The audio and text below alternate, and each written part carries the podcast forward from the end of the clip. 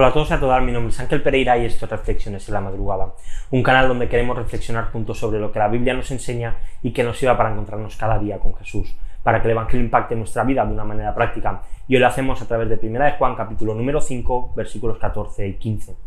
La gran debilidad de un niño es, sin ninguna duda, su incapacidad para autoabastecerse.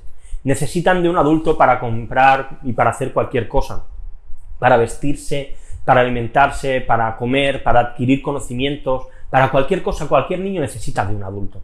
Ellos son totalmente dependientes de otros y no pueden vivir su vida de una manera independiente, siempre van a necesitar la ayuda de otros.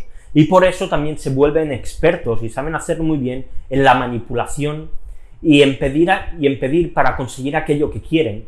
Y sin duda van a hacer todo lo posible por alcanzar sus objetivos. Eso sí, por listo que sea un niño, siempre un adulto va a ser más listo que él. Y solamente el adulto le va a dar aquello que al niño realmente le convenga y que sea bueno para él. Conforme crecemos, nos vamos volviendo cada vez más independientes y empezamos a no depender de otros para lograr aquello que queremos, sino que nosotros mismos lo podemos conseguir por nuestros medios. Y esto a veces se crea y, se convierte en un problema y también una ventaja a la hora de poder acercarnos a Dios para pedir. Pero hay algo que creo que tiene que ser un apoyo en nuestra vida, dice el texto de hoy, y esta es la confianza que tenemos en Él, que si pedimos cualquier cosa conforme a su voluntad, Él nos oye. Y si sabemos que Él nos oye, en cualquier cosa que pidamos, sabemos que tenemos las peticiones que le hayamos hecho. Cualquier padre se va a ocupar siempre de darle a su hijo, como decía, solamente aquello que sea bueno para él. Igualmente esto tiene que producir en nosotros confianza. Debemos asimilar que Dios solamente nos va a dar aquello que sea conforme a su voluntad.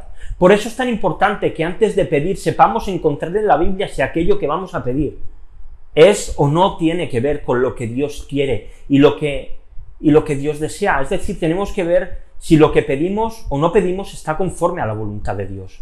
Qué importante es que antes de pedir pensemos si lo que vamos a pedir va a glorificar a Cristo. Porque este es el objetivo de todo lo que existe, que el nombre de Cristo sea glorificado. Y nuestras oraciones no son distintas.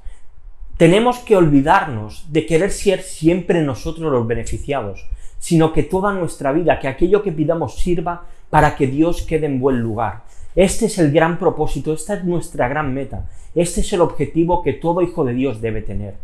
Orar para que las respuestas que recibamos no sean respuestas que nos satisfagan a nosotros, sino que muestren las riquezas y la belleza de Dios. En nuestro gozo se completa en que sabemos que al pedir conforme a la voluntad de Dios, nuestras oraciones reciben la respuesta.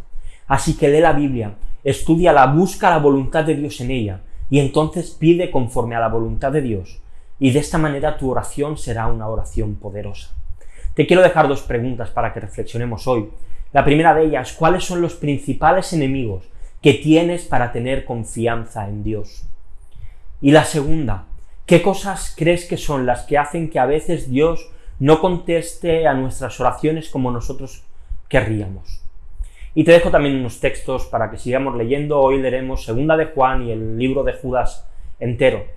Y lo vamos a dejar aquí por hoy. Como siempre te digo, si estás viendo el vídeo en YouTube y te ha gustado, dale a like, suscríbete al canal y dale a la campanita. Si lo estás viendo en Facebook, en Twitter, en Instagram, pues te pido que hagas exactamente lo mismo. Que le des a me gusta, que lo compartas con otros, que sigas la cuenta si no lo haces. Y recuerda que también puedes seguir y escuchar todas las reflexiones en formato podcast en iBox, en iTunes y en Spotify. Así que nada más, lo dejamos aquí por hoy. Volvemos mañana con una nueva reflexión aquí en Reflexiones en la Madrugada. Hasta luego.